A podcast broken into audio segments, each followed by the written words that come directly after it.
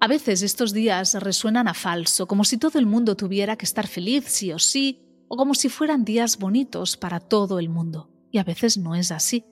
En estos días, como en cualquier otro, también puede haber tristeza, melancolía, rabia.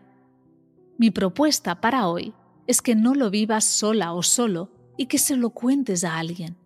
El cómo te sientes, tanto si te hace elevar como si te hunde.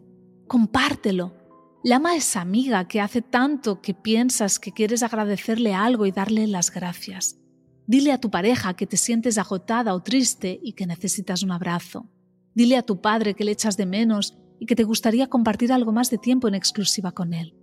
Llama a tu hermana o a tu madre y diles que las quieres.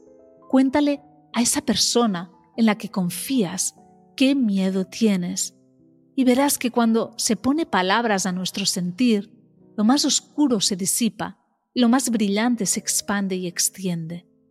Goza del poder de compartir palabras y bañarte en su resonancia.